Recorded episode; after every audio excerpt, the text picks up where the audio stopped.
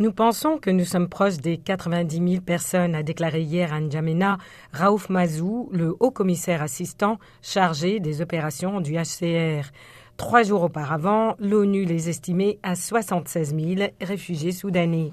Ils sont entassés dans des camps de fortune dans l'est du pays, proche de la frontière avec le Soudan, dans une zone désertique.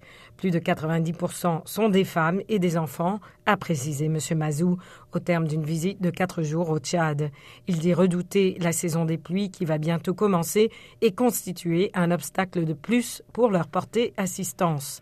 Nous félicitons le Tchad d'avoir fait preuve de solidarité, mais le Tchad ne peut pas le faire tout seul, a-t-il conclu, exhortant la communauté internationale à partager ce fardeau avec voisins du Soudan et à apporter un soutien urgent.